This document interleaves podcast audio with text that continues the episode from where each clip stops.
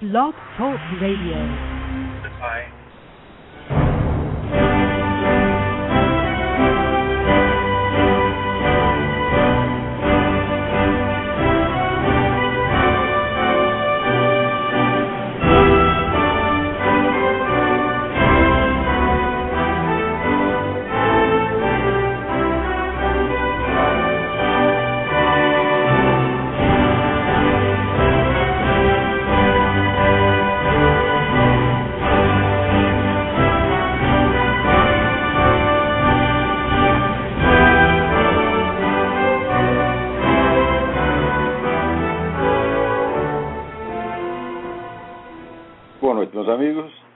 Volta. Como sempre, começamos invocando a Santíssima Virgem Maria, o Santo Padre Pio de Pietrelcina, para que roguem a Deus que nenhuma injustiça se cometa nesse programa. É, ora, nos avisos que eu andei dando aí sobre as palestras do Ângelo Monteiro, no Instituto Olavo de Carvalho, dias 10 e 11 de dezembro, às 15 horas, eu esqueci de dizer uma coisa muitíssimo importante.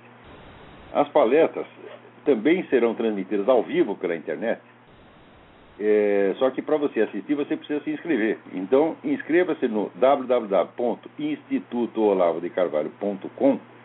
Caso, mesmo que você não possa ir, mesmo que você esteja em Pernambuco, no Amazonas, qualquer qualquer lugar do Brasil ou do mundo, você pode assistir ao vivo. www.institutoolavodecarvalho.com. Alguém aqui me manda uma notícia, no meio tanta notícia ruim, tem aqui uma notícia auspiciosa, que saiu aí uma tradução brasileira, do livro O Cérebro Espiritual, que é do, do é, neurocientista canadense Mário Beauregard. Beauregard escreve B-E-A-U-R-E-G-A-R-D. Mário Beauregard. É, que veio, veio muito a calhar, porque eu dei recentemente esse, esse curso sobre a consciência de imortalidade, né? E ele dá lá alguns daqueles dados científicos, que não são novos, na verdade, mas que estão ali condensados. Né? Ele diz aqui, por exemplo, ele deu uma entrevista para a revista Cult, no Brasil, eh, no qual ele, ele diz o seguinte: quando há uma parada cardíaca, o cérebro deixa de funcionar depois de cerca de 10 a 20 segundos. Muitos pacientes em estado de parada cardíaca parecem inteiramente capazes de experimentar processos mentais. Esse fenômeno demonstra que o espírito e a consciência não são gerados pelo cérebro. Ora, existe mais casos registrados disso aqui do que a, o cético mais exigente poderia requerer. São milhares e milhares e milhares de casos. Quer dizer, o sujeito está lá, tem atividade cardíaca, sem atividade cerebral, e, no entanto, está vendo tudo o que se passa em torno.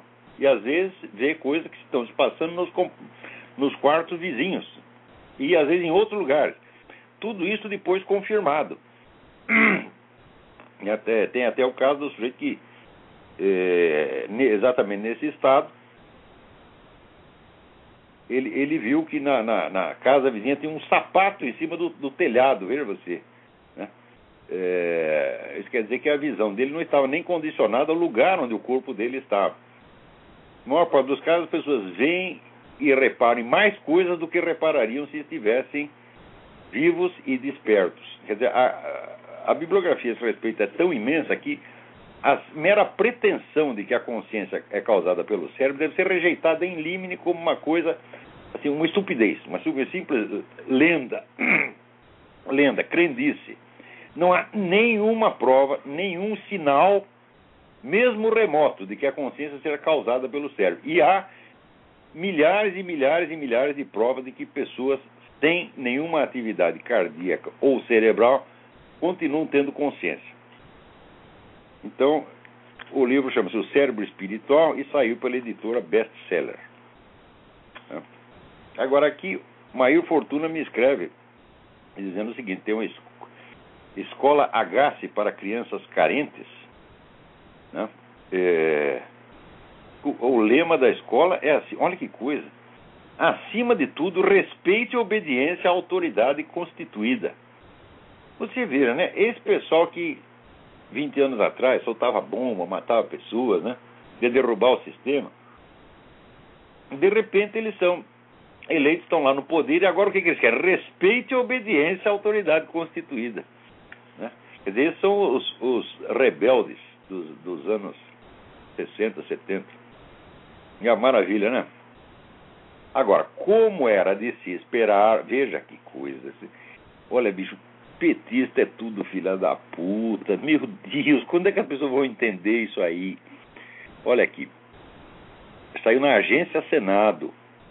A Comissão de Constituição, Justiça e Cidadania, CCJ, aprovou proposta de emenda constitucional que retira do vice-presidente da República a condição de sucessor em caso de vagância do, caso, do cargo de presidente, determinando que então sejam convocadas novas eleições. O vice só ocuparia o posto interinamente até a eleição do novo presidente. Olha só. Então, de acordo com a proposta, caso a vacância por morte ou renúncia ocorra nos dois últimos anos do mandato presidencial, o novo ocupante do cargo será eleito pelos deputados e senadores, quer dizer, eleição indireta, 30 dias depois da abertura da vaga. Então você veja, para eleger a dona Dilma, o PT precisou de uma ajudinha do PMDB, o qual empurrou lá o Michel Temer. Né? E o Michel Temer, acreditando que ia, se sair bem, foi lá, deu apoio e tal, elegeram a Dilma, mal acabou de eleger, eles vão fazer com o Michel Temer o que o sujeito faz com a camisinha depois dele dar uma trepadinha. Joga fora. Tá Não que eu morra de amores pelo Michel Temer, de maneira alguma. Mas olha, você vê, antigamente pelo menos bandido era leal com outro bandido, hoje não, já não é mais, não. Hoje realmente o pega para capar. Não que o Michel Temer não mereça isso, é claro que merece. Qualquer um que se alie com o PT merece, né? E o PT depois, né? Passa com ele aquilo que o elefante quis fazer com a formiguinha, certo, né? Então, é exatamente o que vai acontecer com o seu Michel Temer. Eu acho que isso vai acabar passando, de uma maneira ou de outra. Se não passar agora, passa daqui a pouco. Porque o PT não quer dividir o poder com ninguém, ninguém, ninguém, ninguém. Eu estou dizendo isso há muito tempo. O PT não veio para ser um partido como os outros, um partido que é eleito, governa e depois, na eleição seguinte, sai, cede, cede o lugar. Não veio para praticar o normal rodízio democrático do poder, que é a essência mesma da democracia. Ele veio para ficar no poder para sempre e para mudar de tal modo o sistema que o sistema se transforme num instrumento do PT. A chamada de partido-Estado, né, como faz o Reinaldo Azevedo, é até eufemismo. É o partido que está acima do Estado. O Estado é o instrumento do partido, exatamente como era na União Soviética. Na União Soviética você tinha o Estado soviético, o governo soviético, etc, etc, as instituições soviéticas, e acima de tudo você tinha o partido. Essa é a concepção do PT desde o início. Quer dizer, é um partido revolucionário, totalitário, apenas usando métodos que têm que ser diferentes do da, da União Soviética. Porque na União Soviética houve uma tomada do poder por via insurrecional, por via militar, o que não é o caso. Quando chega no poder pelo voto, né, ele tem que proceder gradativamente, como Hitler fez. Né, o Hitler foi eleito pelo voto, né, e depois então foi enrabando a nação pouco a pouco com vaselina, de modo que ninguém percebesse o que estava acontecendo. Né? O Hitler foi até muito um pouco mais. Mas o tempo mesmo do Hitler foi mais ou menos o tempo do PT. Ele levou o quê? Uns sete, oito anos para criar o sistema. Foi apenas um pouco mais, um pouco mais rapidinho. Né?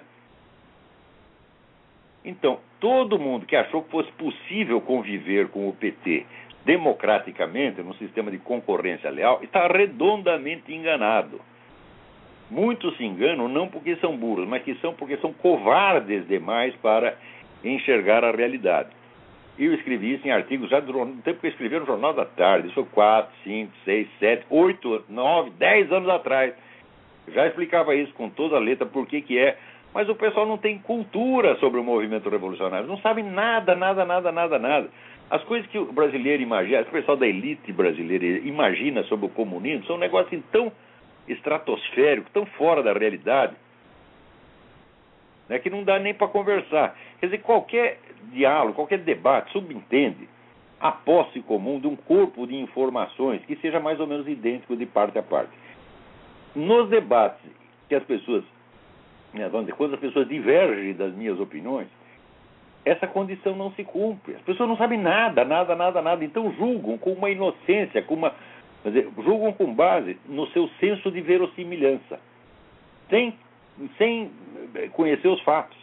Às vezes sequer sem conhecer a minha opinião. Daqui a pouco eu vou comentar aqui um rapaz, tal de Bruno Scheider, né, que me escreveu uma carta aqui indignada, né, dizendo que eu estou escrevendo coisas contra a homossexualidade. Falou, ah, nunca escrevi nada contra a homossexualidade, contra o sadomasoquismo, contra o fetichismo.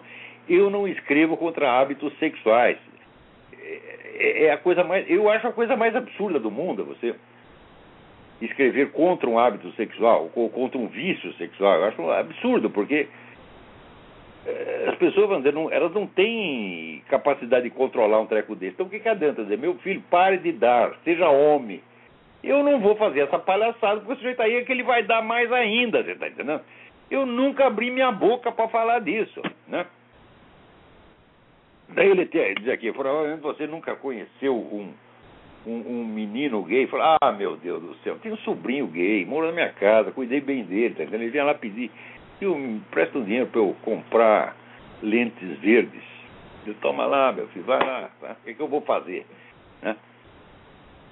Se ele me pedisse uma orientação, ele daria. Como ele não pediu, eu falei, nós temos que ir devagar, o máximo que nós podemos fazer é orar pelo sujeito, é o que dá para fazer. E é o que eu estou fazendo por todos os viados do universo. Nunca humilhei ninguém por ser viado.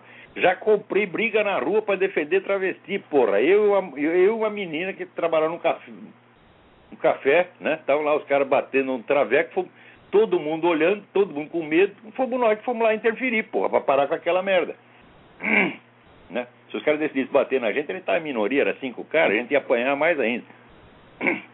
Não sei por que eles se acovardaram e foram embora. Então, eu aqui não estou falando de hábitos sexuais nem de qualquer hábito pessoal. Tá certo? Então, se você e a sua mulher têm uma relação sadomasoquista, um dia você bate nela, no outro dia ela bate em você, meu filho, eu só vou falar disso se você vier me pedir o conselho. E mesmo assim, eu vou tentar escapar, porque eu não me considero qualificado para dar conselhos né, de vida matrimonial, de vida familiar, para ninguém. Para ninguém. Isso aí você precisa estudar, precisa ter meu falecido amigo Ronaldo Alfredo César Miro é um talento nessas coisas. Mas eu não, eu seria apenas um amador palpiteiro. Né? É, o que eu tenho escrito, né, a gente escreve contra o movimento gay do ponto de vista político, do ponto de vista da sua ambição de poder, que é absolutamente desmedida. Daqui a pouco eu vou comentar algo a esse, a esse respeito. Né? Mas quando a gente vai discutir essas questões políticas no Brasil, o outro lado que vem discutir comigo não tem cultura mínima. E olha, você discutir com o ignorante é difícil, porque ele não tem medida do que ele está falando. Né? Então, era muito mais fácil no tempo do imbecil coletivo você discutir, por exemplo, com, sei lá, Marlena Chauí, o Leandro Conde, porque algum conhecimento eles tinham. Pelo menos conhecimento do comunismo eles tinham. Então dava para discutir, mas de repente chegam certo umas ideias assim, tão, tão, tão, tão, tão estapafúrdias, que você, para discutir com o cara, você precisaria ensinar para ele desde os rudimentos, desde os primeiros elementos do, né, do assunto. Então, seria um, não um debate, mas um esforço pedagógico, isso aí eu não posso fazer. Em outros casos, você precisaria mais do que dar os rudimentos, você precisaria infundir inteligência no sujeito que não tem. Então, isso aí me lembra o ensaio do William, William Hazlitt, né, as desvantagens da superioridade intelectual. Está discutindo com imbecil completo, ignorante completo, mas ele não tem medida da sua ignorância e não tem medida dos fatos que ele precisaria conhecer para discutir o assunto. E justamente por isso fala com uma segurança danada, né? E imagina que o conhecimento que você tem é o mesmo que ele tem. Você não imagina que alguém possa saber mais. Aliás, no Brasil, eu estava até comentando isso hoje com a minha esposa. No Brasil, a expectativa quanto ao ser humano é sempre muito baixa. Não se espera que um sujeito seja culto, inteligente, bom, honrado acima de certo ponto. Quer dizer, cada um julga a humanidade pelo nível da sua própria mediocridade. E o que é que esteja acima disso, ele não enxerga e nega que exista. Né? Agora tá, a minha mulher está discutindo com o sujeito na, na, ali no, no, debate da dicta, E ela disse o seguinte: olha, não tem ninguém no universo intelectual brasileiro capacitado para discutir a obra do Olavo de Carvalho como um conjunto. O sujeito disse: isso é uma arrogância. Eu digo: mas não, isso é um fato. É só você fazer a lista exemplo, dos tópicos que eu abordei na minha filosofia, ou nos livros, ou nas aulas, e você vai ver que na Universidade Brasileira não tem ninguém, ninguém, ninguém que possa abranger todo esse território. As pessoas nem conhecem os autores do que eu estou falando. Então, como é que vão julgar? Então, quando sujeito resolve julgar, julga por um pedacinho. Pega lá um pedacinho. Ah, o Olavo de Carvalho disse essa frase aqui. Daí ele se apega naquela frase vai discutir aquela frase. Mesmo aí começa besteira. Né? Agora, por exemplo, eu vou lhe dar, lhe dar um exemplo. Né? A compreensão do que eu tenho ensinado supõe no, no indivíduo que ele conheça alguma coisa da bibliografia a respeito. Então, a bibliografia abrange, por exemplo, o marxismo. Né? Eu estudei marxismo durante uns sete ou oito anos. Eu li o Capital, eu li Lenin, eu li a ideologia alemã, eu li toda a escola de Frankfurt de trás, de trás para diante, eu li Antônio Gramsci, tudo isso, fiquei me intoxicando daquela porcaria durante seis ou sete anos. Então eu conheço isso. Por outro lado, eu conheço a filosofia escolástica. Eu li um bocado de São Tomás da Aquino, eu li um bocado de Dan Scott, né? é, São Boaventura, os escolásticos modernos, o movimento neo-escolástico todo, Sertiange, André Marques, Jacques Maritain, todo mundo, todo mundo, todo mundo. Você conhece alguém no Brasil que domine essas duas áreas? Que tem um conhecimento da escolástica similar ao conhecimento que tem do marxismo? Não.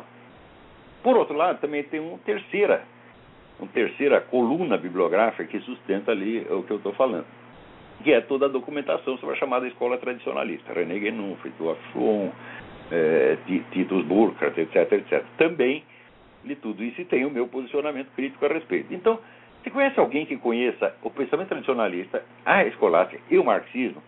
Não. Então, pronto, o professor não tem condição, de, não, não tem um asseguro para vocês na universidade brasileira inteira não tem um professor que conheça esses três pontos. E se ele não conhece aqui, então não tem condição de discutir o que eu estou falando. Então, só resta as pessoas criarem opiniões a partir de conjecturas e de imaginações. Acho que o Olavo é tal coisa. Essa besta aquele Luiz Eduardo Soares que escreveu que eu era o teórico do Opus Dei. Oh, meu Deus do céu! Haja saco! Né? Né? O pessoal do Opus Dei acha que eu sou inimigo e ele acha que eu sou amigo. Eu o que, que eu posso fazer? Né? Tem até um rapaz que ficou ofendido aí por causa das críticas que eu fiz do Opus Dei e ele nunca mais parou de me torrar o saco. Né? Já inventou um monte de coisa. Invent, e veja, inventou que o pessoal da TFP, que o Dom Bertrand de Leões e Bagantes tinha dito que eu era viado.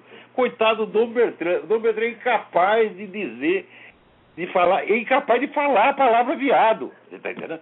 Mesmo que ele veja, né? Um, um, tipo Bambi, né? Está entrando na floresta, vê lá um viado no sentido zoológico da coisa, ele vai falar viado, fala, não, mas viado tem, pode ter conotações e tal. Ele não fala, é o homem mais educado do mundo. Mas isso o Dom Bertê ia falar um treco desse a meu respeito. Ah, puta que pariu. Daí, não contente, agora ele está espalhando que eu me casei na igreja com a minha primeira esposa, não anulei o casamento e estou vivendo, portanto, em estado marital pecaminoso aqui com a Roxane. Puta merda, como é que eu ia casar na igreja se eu era comunista, caralho? Puta merda! É? Então é isso, é aquele bosta do Fernando Pergentino, que o pessoal chama de Fernando Pervertido, com toda razão. Esse cara não larga do meu saco, porra! Tá entendendo? E a gente é obrigado a discutir com esse lixo, com esse tipo de, de entidades suínas, meu Deus do céu. Né? Então, por isso é que os avisos que eu dei sobre o PT sete, oito anos atrás não grudaram. Todo mundo diz, não, você está exagerando. Por quê? Porque julga sem conhecimento e julga por um critério de verossimilhança. Verossimilhança é aquilo que parece. Parece porque é o que as pessoas dizem. Você acredita junto com o seu grupo. Então, esse é o critério de julgamento que a pessoa tem.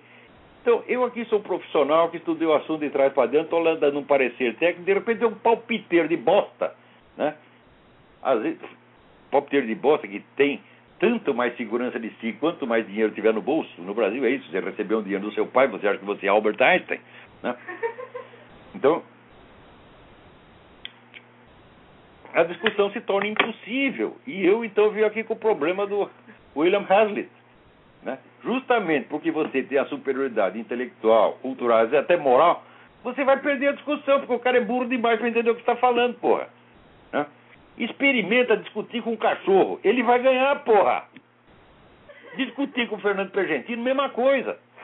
Né? Ou discutir com esse outro merdinha lá que está escrevendo na dicta, o tal do Zé Colmeia. O cara assina Zé Colmeia. Puta, o cara não sabe sequer, sequer, que o anonimato é proibido pela Constituição brasileira. Nem isso o cara sabe. Dizer, eu vejo que as pessoas no Brasil não é que elas não têm nem educação superior, não tem educação superior, não tem educação cívica que um moleque precisaria ter aos 10 anos, e não tem educação doméstica. A mãe dele não ensinou a distinguir o certo e errado. As pessoas já não sabem mais o que é o certo e errado. Está uma confusão mental terrível no Brasil. E eu não estou falando popular, porque o povão ainda tem, vamos dizer, a prudência de não ter opiniões sobre coisa nenhuma, né? Mas estou falando dessa pessoa que ficaram cinco anos numa universidade de merda, foram enganados o suficiente, né? E pagaram a coisa ou em mensalidade ou imposto, então acham que tem o direito de, de ter opinião e acham que não precisa nem assinar a opinião, pode, acha que tem direito ao anonimato. Ai, meu saco. Então, tudo que eu avisei, olha, o PT, não pego, as pessoas não entendiam o que eu estava falando, achavam que era palpite, porque ela só tem palpite, só tem opinião, não sabe o que é conhecimento. Então não adianta, você dá o, dá, dizer, o parecer mais sério, o exame mais aprofundado, não pega, não pega. Né? Agora, você vê, essa semana também o Lula reconheceu lá né, o Estado palestino, que é o Estado mais biônico do, do universo, né? Esse negócio de povo palestino, fala, não existe povo palestino nenhum, porque é que não sabe que aquilo foi composto, vamos dizer, com com terrorista importado de vários países. Chega lá e diz, agora eu sou o povo palestino. Então, olha aí, o pessoal de Israel tem tanto judeu puxando o saco do Lula, olha, tá vendo o que dá? Né? É o caso lá, não avisei, não falei, não foi por falta de aviso. Mas acontece o seguinte, eu vou dizer uma coisa para vocês. Judeu, católico e americano são os caras mais masoquistas da paróquia. Quanto mais ferram com eles, mas eles vão lá afagar a cabeça do inimigo, né? Então, sempre que acontece alguma coisa que prejudica a Igreja Católica, os Estados Unidos ou Israel, comunidade judaica, então daí ajunta um rabino, né? um bispo católico e um pastor protestante do Arizona, do Alabama, do Texas, e ficam os três se olhando no espelho, né? Dizendo assim, oh, como nós somos bons, como nós somos generosos, nós não devolvemos a ofensa. É verdade que o nosso cu está doendo, mas nós não ligamos. O que vem de baixo não nos atinge. E, puta merda! Né? Ah, quando é que vou aprender, meu Deus do céu? Parece que não há hemorroida que chegue para ensinar esses caras. Porra. Hã? Peraí, tem alguém na linha aí. Alô, quem é? Alô? Alô, Solavo? Sim. É, foi interessante aí. Há pouco tempo que eu estou acompanhando o senhor, eu sou aluno de teologia aqui em Boston. Eu gostaria simplesmente que o senhor traçasse um paralelo entre essa teologia protestante e a filosofia de hoje, justamente seguindo esse assunto aí que o senhor está falando desses pastores que estão aí se metendo com a política. O que, que o senhor acha dessas duas ciências, se podemos chamar aí a teologia de ciência? Olha, a teologia tem uma estrutura científica, tanto a católica quanto a protestante. Ela parte de um dado fundamental, que são os textos revelados, que ela não discute. Ela não discute a revelação em si. Ou seja, parte do dado da revelação. E a partir daí, procede a interpretação sistemática, inteiramente racional do texto e a deduzir daí, dizer, quais seriam das práticas que são adequadas de acordo com aquele ensinamento. Quer dizer, a estrutura é inteiramente científica. Note bem, a primeira ciência que se desenvolveu no Ocidente foi a teologia. Quer dizer, todos os critérios de, de verificação, de correção textual, etc., foram todos estabelecidos pela teologia. E provavelmente, vamos dizer, a teologia é a única ciência que tem um discurso racional do começo até o fim. É estranho que as pessoas não saibam disso. Né? Aliás, não é estranho. A ignorância jamais é estranha. O que, é que eu estou falando? Falando besteira. Nada estranho, porra. A ignorância. A ignorância é medra e abunda, tá entendendo? Né? Por toda parte. Né? Agora, o fato é o seguinte: o fato é que nos últimos 50 anos, a infiltração de inimigos dentro das igrejas, tanto católicas quanto protestantes, foi um negócio monstruoso, monstruoso. Tem aquele O famoso depoimento da Bela inimigos? Dodd que fala da infiltração comunista na igreja a partir da década de 30, ordenada pessoalmente por Stalin. né? Ok. E ela mesma confessa né, que ela infiltrou ali, sei lá, alguns milhares de pessoas. Isso uma agente. ah, E dizia que tinha não sei quantos mil agentes trabalhando. para Então você vê até que ponto foi a infiltração. né? Olha, sugiro que você leia, por exemplo, o, o livro do Malak Martin, que chama Windswept House, A Casa Batida pelo Vento, né?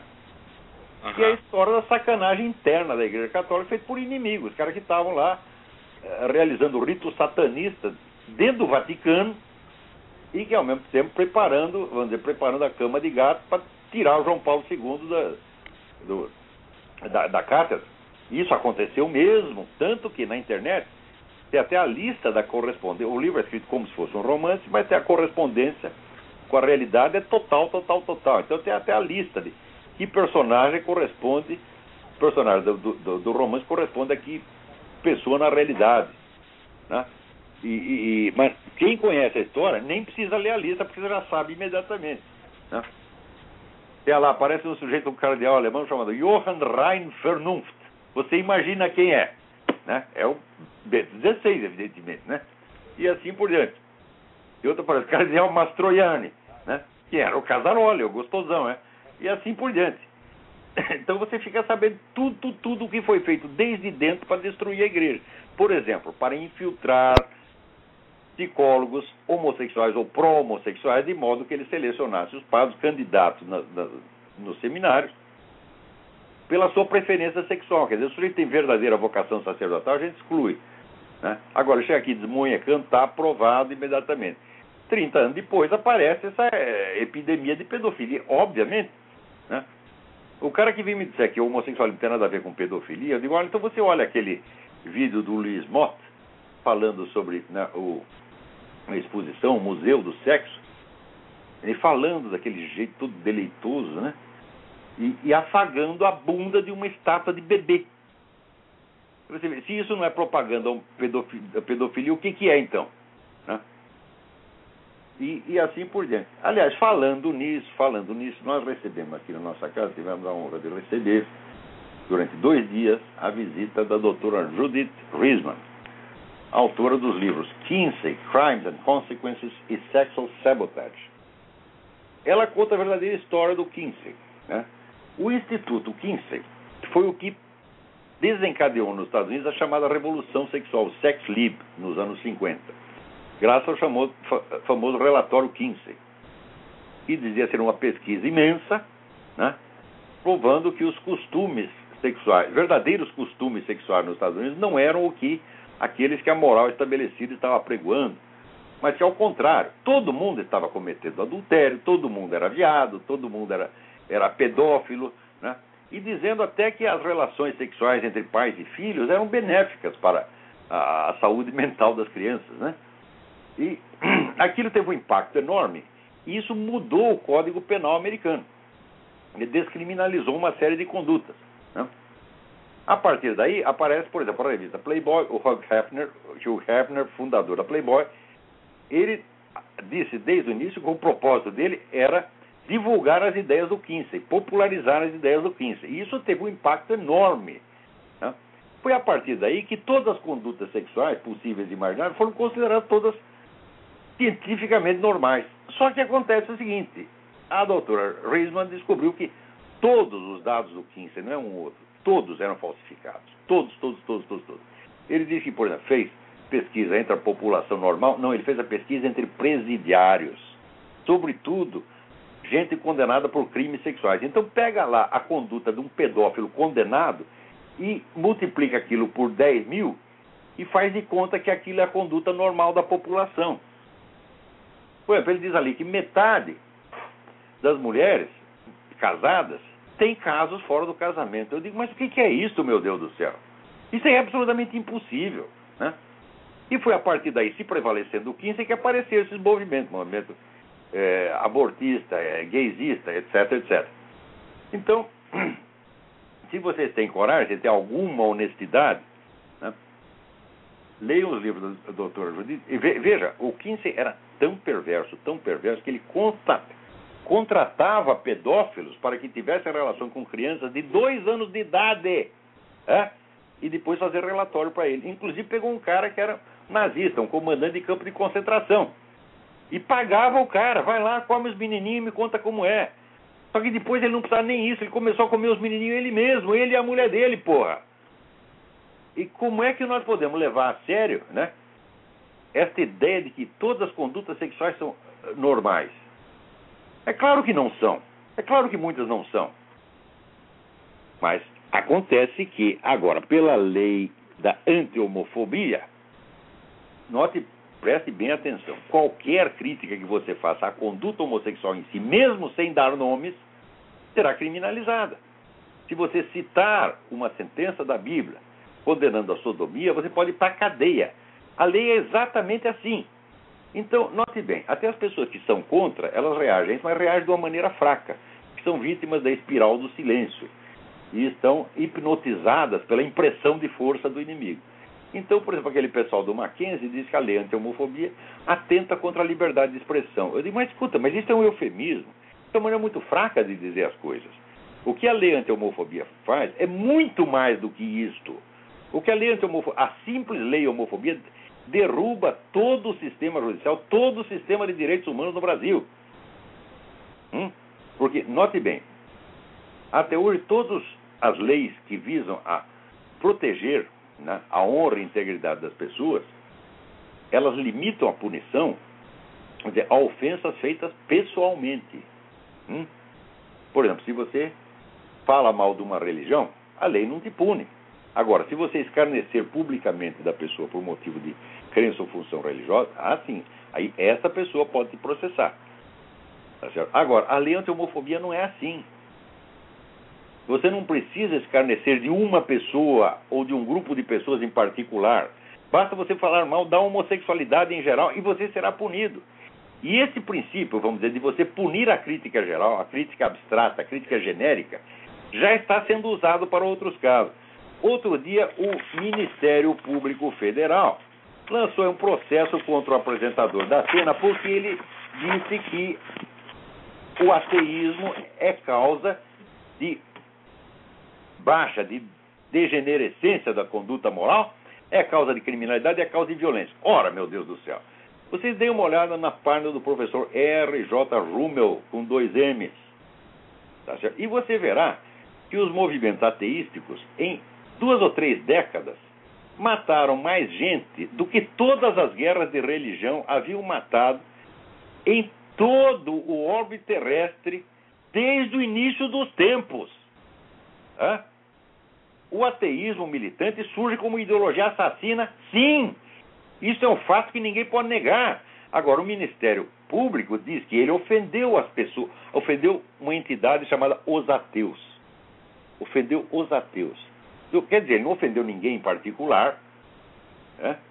Em primeiro lugar, não tem nenhuma lei né, e castigue o fato de você escarnecer de uma pessoa por motivo de ateísmo, por motivo de convicção religiosa. Então, de cara, o Ministério Público já está reconhecendo que o ateísmo é uma religião, o que é autocontraditório com o que eles estão fazendo. Então, quer dizer, está, está tentando punir o indivíduo por uma opinião genérica que ele não lançou contra ninguém em particular. Está falando do ateísmo de modo geral. E o que ele está falando é historicamente fundamentado. Você me mostra alguma religião tá, que no curso de poucas décadas tenha mandado matar 100 milhões de pessoas, como fez o comunismo. Que é, olha, 100 milhões é o cálculo, vamos dizer, o cálculo conservador. Quer dizer, o cálculo comedido. Na verdade, foi muito mais. Né, o próprio R.J. Rummel ele recentemente corrigiu as estatísticas que ele tinha dado sobre a China. Somente na China, o governo matou 75 milhões de pessoas em tempo de paz. 75 milhões de pessoas no seu próprio território. da sua própria população por motivo de crença, meu Deus do céu. Então, você dizer, o ateísmo é uma ideologia assassina, nasceu como assassina na Revolução Francesa e continuou matando gente. Na França, no México, na Rússia, na, na Hungria, na Polônia, na China, em Cuba. Como é que você vai dizer que isso é uma coisa edificante, meu Deus do céu? Então, isso quer dizer, o Ministério Público acha o seguinte: se você cuspir em cima, escarnecer em cima da religião, como o pessoal escarnece no, durante a parada gay e tal, não tem problema nenhum. Mesmo que seja chacota. Agora, o, AT não, o Datê não está fazendo chacota, ele está falando uma coisa muito séria. Né? Inclusive historicamente fundamentada. Quer dizer, o senhor disse a verdade. Né? O ateísmo militante é assassino. Tá? Não só é assassino, como é indutor de degradação moral. Isso aí, onde o, o que o comunismo degradou a moral humana baixou o padrão da moral humana, é uma coisa impressionante. Quer dizer, não só nos países comunistas, fora também. Não é isso? Então, como é que o Ministério Público entra com um negócio desse? É simples. Os caras não, eles não sabem o que estão fazendo. Né? Então, olha, a mais extrema confusão na esfera dos valores morais existe não quando as pessoas estão confusas, não quando elas reconhecem que não sabem o que fazer, mas quando elas acham que sabem o que vão fazer e tomam posição quanto a fatos determinados, tomam posições que contrariam os próprios princípios em nome dos quais estão tomando posição. É exatamente o que acontece com esse negócio do, do Ministério Público. Qual é o respeito que merece o, o Ministério Público quando faz isso? Nenhum. Vocês estão se desqualificando. E venham discutir comigo, eu provo isso para vocês. E vocês vão sair da discussão com o rabo entre as pernas, como saiu a Laor Café, como saiu o Leandro Conde, como saiu aquela putada comunista toda. Vocês não sabem o que estão fazendo, vocês não têm competência. Não sabe, vocês não sabem ler. Vocês não sabem ler, não sabem entender um texto que leem. Então, estão agindo, vamos dizer, por puro irracionalismo, por puro ódio. Quer dizer, quem é que não vê, vamos dizer, que essa essas iniciativas antirreligiosas que têm aparecido não são coincidência. Tudo isso é induzido.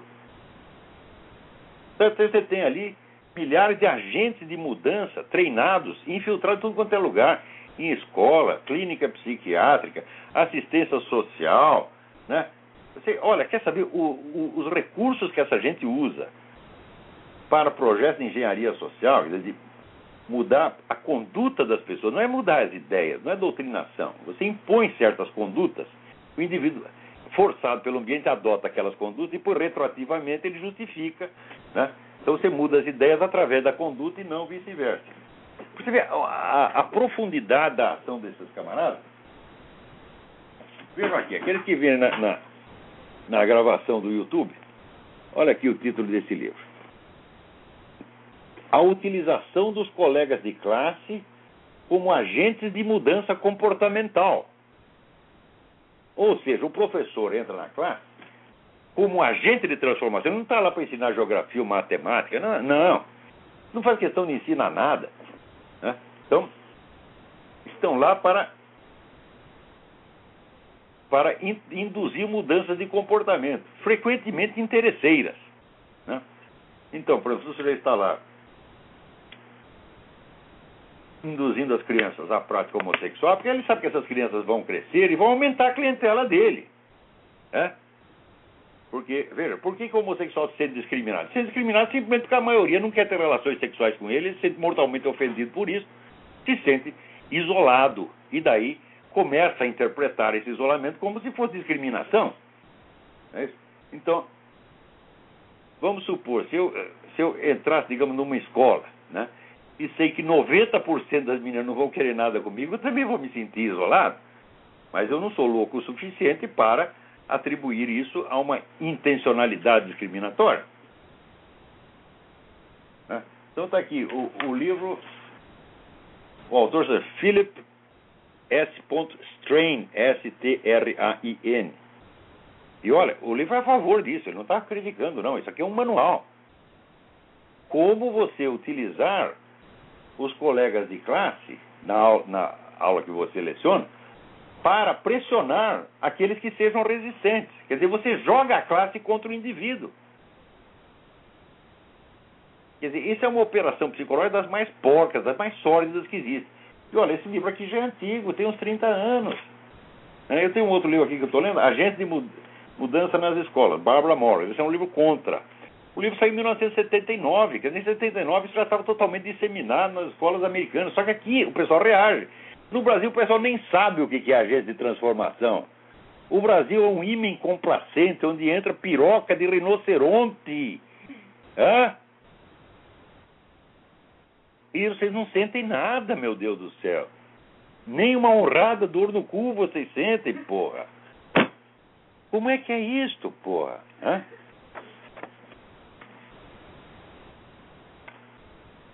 Peraí, tem alguém mais na linha? Quem é? Boa noite, professor. É Fernando aqui de São Paulo, tudo bem? Boa noite, tudo bem? Tudo jóia. Eu não sei se o senhor viu, eu vi no site da Veja as instalações da, daquele, do site da Wikileaks, onde funciona. Parece Sim. um cenário de filme do James Bond, né? Deve ter muito dinheiro por trás.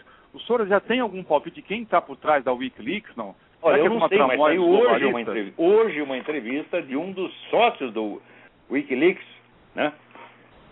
É, que diz que aquilo é um negócio que estava dando muito dinheiro, porque eles vendiam informação. Aquilo que eles publicaram é só uma parte. Na verdade, eles estavam vivendo de chantar. Pegava lá informações e dizia, nós temos isso aqui, se você não pagar, a gente publica. Né? Agora, o que não quer dizer que tudo que eles fizeram foi mal. Algumas dessas informações são muito úteis. Por exemplo, essa de que o Brasil esconde terrorista, prende lá um terrorista, um cara do Hamas, do Hezbollah, e diz que ele está preso por outra coisa. Não, ele estava preso porque ele cuspiu na rua, ele estava preso porque peidou no elevador, tá entendendo? Então camufla o sujeito e ele sai bonito. Quer dizer, o Brasil está colaborando com o governo brasileiro, está colaborando com o terrorismo internacional. Aliás, nem precisa. Pelo simples fato de pertencer, ter fundado o Foro de São Paulo, que é um guarda-chuva para proteger todos os terroristas. Quer dizer, protege ah. por um lado e depois né, vem esse bosta desse ministro Nelson Jobim, é não como assim, que aqui vão é ser como... recebidos a bala. A bala, o caralho, seu ministro, você é um mentiroso, ou então você é um covardão, porque tá cheio de gente da Farc aí, porra. Praticamente só quem fornece cocaína no mercado brasileiro é as Farc. E são bem recebidas, né? são protegidas pelo governo, você sabe perfeitamente disso, e vem me desmentir, me processa, Nelson Jobim. Eu vou lá e provo o que eu estou falando. É que como o grosso das denúncias se concentra sempre contra o governo americano, eu falei, será que isso não é alguma coisa sustentada pela China ou por algum grupo globalista, o senhor entendeu?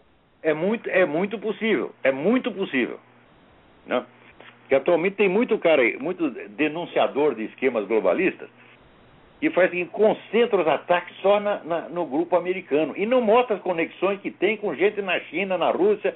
Então dá a impressão assim que aquilo é um projeto americano para dominar o mundo. Quando não é, aquilo é um projeto globalista para dominar em primeiro lugar a América. Então, porque você, você quer a prova disso, você pega esse pessoal globalista, Rockefeller, Jorge Soros e tal, eles sempre apoiam somente a esquerda dentro dos Estados Unidos, meu Deus do céu. São eles que perseguem a turma do Tea Party, são eles que fizeram a maior campanha contra o Tea Party, que a campanha não adiantou nada. Isso é prova do que eu sempre digo. Existe o poder secreto, mas ele não é tão, não é tão secreto e não é tão poderoso assim. É?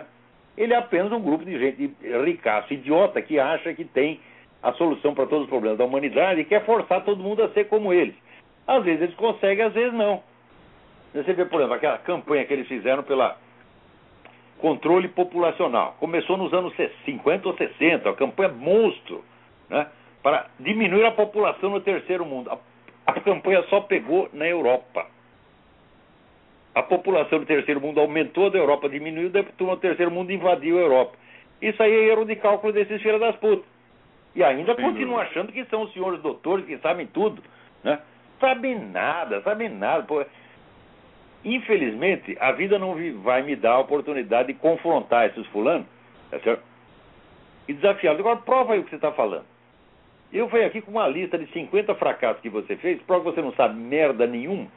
Jorge Soros, eu pessoalmente exprimi o Jorge Soros. Depois de uma conferência dele na OEA, eu fui lá, quando terminou a conferência, fiz questão de falar com o velho.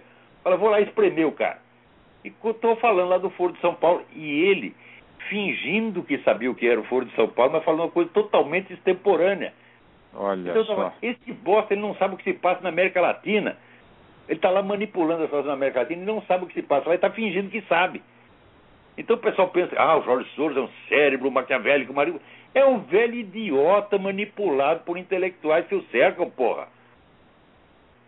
Tá bom, professor. Obrigado. Boa noite. Boa noite. Obrigado. Agora, quem sabe o que está fazendo, né? É a China. A China está comprando ouro pra caramba. Por quê? Porque está prevendo que o dólar vai cair, porra. Hum? Outro dia, eu vi uma análise feita por um economista, agora esqueci o nome do cara. Estou ficando velho gaga mesmo, não tem jeito. Esqueci o nome do filho da puta. Filho da puta não, era um grande cara, fazia uma análise excelente, excelente. E dá uma ideia da dívida americana. Veja, nos anos 70, os Estados Unidos eram o maior credor do universo. Hoje são o maior devedor. Sobretudo a partir da década de 80 e sobretudo a partir de 2008, quando entrou o seu Obama.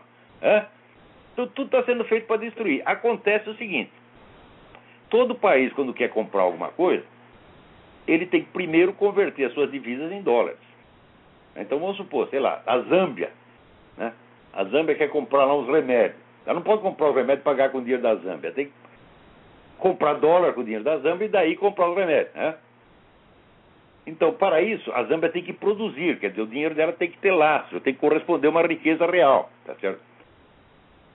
Isso em todos os países do mundo, só se comercia com dólar no mundo. Bom, os Estados Unidos não precisa, porque o lastro dele é o próprio dólar. Então só basta aqui imprimir o dinheiro. Manda imprimir e compra qualquer merda. Só acontece que isso é suicídio. E é exatamente o que o seu Obama está fazendo agora. Então, isso quer dizer que o dólar está ficando cada vez mais numa bolha de sabão. Então a pergunta é o seguinte: e se dois ou três países decidirem eles não aceitam mais dólar para vender as coisas. Que eles querem em marcos ou em diamantes ou em qualquer coisa. Pronto, acabou a economia americana. Afunda a economia americana, daí afunda a economia mundial. Dizer, a coisa está por um fio. Eu tinha acabado de ler esta análise. Eu vou anotar o nome do cara, semana que vem eu digo. É, é excelente a análise, cara. Excelente, excelente, excelente. É, eu tinha acabado de ler esse negócio e chega esta notícia do Wall Street Journal de que a China está comprando ouro. A China até ontem comprava dólar, tem a maior reserva de dólar do mundo está na China. Mudaram de ideia, estão comprando ouro, porra. Quer dizer que estão preparando mesmo uma derrocada total da economia americana. Ah, peraí, tem mais alguém na linha. Alô, quem é? Alô, Lavo. Oi. Tudo bem? Tudo bem. É Tiago, sul de Minas. Tiago, tudo bem? Tudo jóia, senhor? Tudo perfeito. Bom, professor, eu estou ligando só para deixar um abraço, dizer que eu sou seu fã. Eu baixo todos os seus programas sempre que dá, eu estou escutando. Em viagem, Obrigado. na bicicleta. Estou sempre escutando. O senhor fique com Deus aí, tá? Você também. E muito obrigado aí pelo programa e grande abraço. Abração, obrigado, obrigado, obrigado. Boa noite. Boa noite. Olha, eu não sei se eu já comentei isso, mas também. Você veja, acho que eu comentei da Souza Cruz, que foi proibida de contratar provadores de tabaco. Comentei isso semana passada. Ah, foi na aula. Então, sempre tive esse problema. Como eu falo para vários públicos diferentes, às vezes eu penso que falei para um, que falei para o outro, e daí continua a conversa que não tinha começado. Né? Era que nem o meu amigo doutor Miro sempre fazia isso. Eu entrava no, no, na sala dele ele. Ah, mas aquele negócio assim, assim, assim, eu falava, peraí, que negócio, doutor Miro? Né? Aquele negócio que eu falei, o senhor não falou nada. Daí ele tinha que me dar o briefing, né? Do, ele, porque ele imaginou que tinha falado. Então aqui, a fábrica Souza Cruz não pode mais contratar provadores de tabaco. Daí a fábrica alegou que não há nenhuma prova de que a atividade de provador de tabaco provocou tal ou qual doença.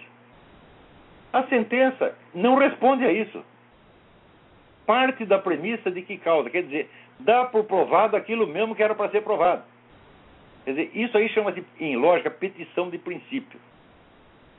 Quer dizer, quando você, né, para provar uma coisa, você age como se ela tivesse provado.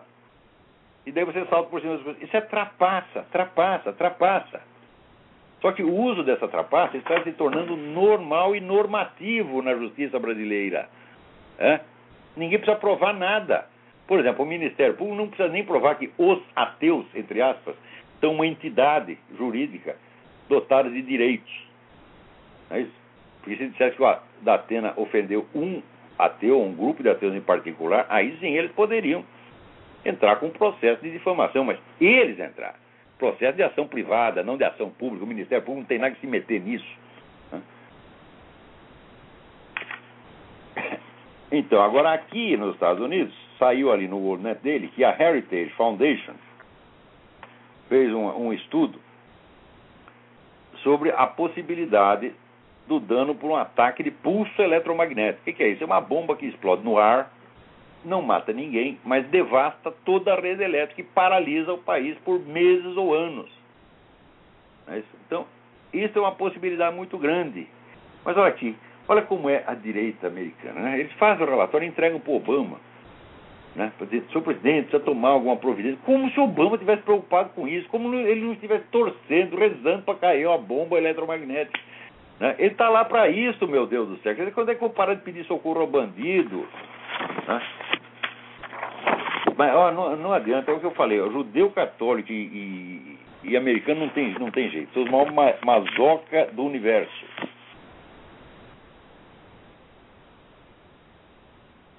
É Maria Aparecida Barros. Tento explicar para. É, gostaria que o senhor abordasse problema, a sua opinião sobre a história crítica. História crítica foi uma moda lançada nos anos 60 por um cidadão chamado Joel Rufino dos Santos. Escreveu uma merda de um livro cheio de erros, cheio de mentira, coisa grosseira, grosseira, grosseira, grosseira. E até hoje isso é adotado, né? Como se fosse uma grande descoberta, como se fosse a grande inovação na, na, na, na historiografia. Né? Aquilo é pura propaganda, meu Deus do céu. Mas olha, não, não, não adianta falar, já cheguei à conclusão, no, no, quem tem razão é o Raimundo Abelio, viu? O Raimundo Abelio dizia que no Brasil as ideias né, circulam não, com o, o tempo, não no tempo histórico, mas no tempo geológico. Quer dizer, precisa mudar as camadas geológicas. Né? Leva alguns bilhões de anos né, para uma ideiazinha mudar de lugar. As pessoas esquecem o que a gente falou na véspera, as coisas não têm continuidade, né? Mesmo porque, por exemplo, cada nova geração que entra, mas ela tem menos informação do que a anterior e, e não sabe que precisa né, investigar o que aconteceu. Veja o que aconteceu. Ali nós temos um ministro da Educação que não sabe soletrar a palavra cabeçalho, que ele diz cabeçário. Eu falei, cabeçário é coleção de cabeças. Ele leva as pessoas para visitar a casa dele e olha, Lá está a minha coleção de cabeças. Essa aqui né, é a cabeça do presidente Lula. Essa aqui é a cabeça do Getúlio Vargas. Aquela ali é a minha cabeça, porque em cima dos meus ombros não tem mais nenhum. Então, além de ter um ministro da Educação que não sabe soletrar a palavra cabeçalho, né, ainda tem um ministro da Cultura, o tal do Juca Ferreira, que diz que a cultura brasileira está na melhor fase da sua existência. Prova de que ele não conhece as fases anteriores. Isso é prova cabal. Porque perguntar, cultura brasileira, bom, onde estão hoje os equivalentes né, de Graciliano Ramos, Carlos Drummond de Andrade, Manuel Bandeira, Otto Maria Carpô, é, é, é, Heberto Salles, é, Gilberto Freire, onde estão os equivalentes? Mário Ferreira dos Santos, Miguel Real, tem toda essa gente criando e produzindo ao mesmo tempo nos anos 50. Era um florescimento extraordinário. Cadê os equivalentes hoje? Não tem nada. Acabou, minha gente. A alta cultura no Brasil acabou. Agora, esse cara, ele acha que a, a cultura está numa fase muito boa, por quê? Porque o ministério dele está cheio de dinheiro. E é por isso que o camarada julga. Com o ministro da Cultura desse, o que, que nós podemos fazer, meu Deus do céu? Pelo menos o Gilberto Gil, ele reconhecia que ele era um pseudo-intelectual de miolo mole. Tá certo? O seu Juca Ferreira não sabe o que é intelectual, não sabe o que é miolo e não sabe o que é mole. Hã? Preste bem atenção, ele não sabe o que quer dizer a palavra mole. Hum? Então ele acha que a cultura brasileira né, está em pleno estado de ereção. O que, que a gente pode fazer com um sujeito desse? Né? Discutir com ele, fala, não dá. O cara é ignorante demais, ele vai vencer a discussão porque ele vai entender merda do que você fala. E vai continuar insistindo naquela bobagem. Então, aí o conselho que eu dou para as pessoas de alguma cultura que sejam enfrentadas por ignorantes presunçosos. Sujeito vai falar aquele monte de coisa, não tenta argumentar, fala, manda tomar no cu logo, você entendendo? E isso acaba com qualquer presunção. Porque o sujeito né, já fica com medo de cala a boca. Daí você está falando num nível que ele pode entender. Quem é que não entende vai tomar no cu? É verdade, tem gente que não entende, não sabe o que é cu, porra. Não foi informado. Né? Então, peraí, tem mais alguém na linha aí? É o último, é. O último da fila, que nós não temos mais tempo. Alô, quem é? Professor? Alô? Boa noite, professor, tudo bom? Tudo É bem? Fabrício É. de Guarulhos. Como não entendi o seu nome? Fabrício de Guarulhos. Fabrício, tudo São bem? Paulo. Tudo ótimo. Professor, é, eu tenho. Minha namorada ela é professora de biologia numa escola particular aqui da cidade. E por incrível que pareça, a própria diretora da escola pede para ela fazer prova fácil para os alunos, para maquiar a nota dos alunos. E eu fiquei É. extremamente espantado com isso.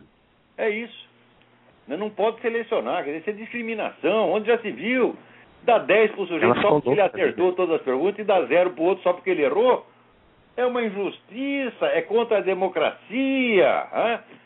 É antidemocrático você dizer que o sujeito sabe mais do que o outro. Né?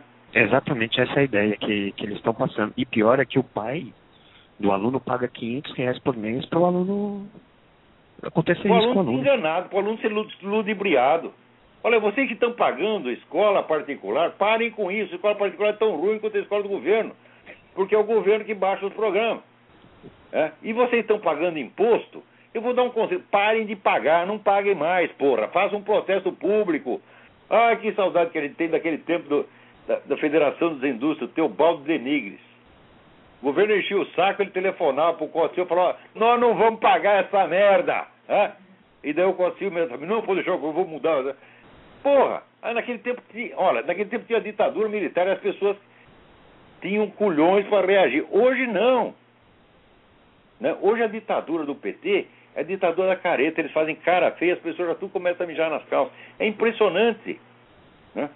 Professor, deixa eu só dar um exemplo de prova de aluno. Hã? Como é? Deixa, deixa eu dar um exemplo só da prova que ela fez. Quais são os três estados da água? Aí o, o, o moleque vai e me responde quente, frio e morno. Puta merda, e ganha 10. É, não, e esse que é o problema. Ainda a diretora fala, não, tá meio certo isso daí. que O, o rapaz tentou responder a questão. É, é um- uma bizarrice. Claro, o rapaz deve ter feito um esforço monumental, gastou todo o seu QI para responder isso aí. Três estados da água, quente, morno e frio. Né? Se eu não Puta. tivesse pego a prova na minha mão, eu não teria acreditado, professor. E um quarto estado da água, que é o estado em que a água está na cabeça do ministro da Educação, tá entendendo? É um estado desconhecido, porque aquilo é só água que tem ali dentro. Né? Bem, professor, eu ainda gostaria de, de partilhar com o senhor que eu rezo todas as noites para que Deus dê muita força, me ilumine o senhor, porque o, o trabalho que o senhor faz é único e a gente precisa muito dele. Muito, muito obrigado, muito obrigado. Preciso mesmo das orações. Porque eu Boa noite, professor. tem gente matando de galinha preta, né? Acendendo vela pro capeta. Não é brincadeira também, hein? Mas não vai adiantar nada. Praga de urubu cai no próprio cu. Até a semana que vem. Muito obrigado.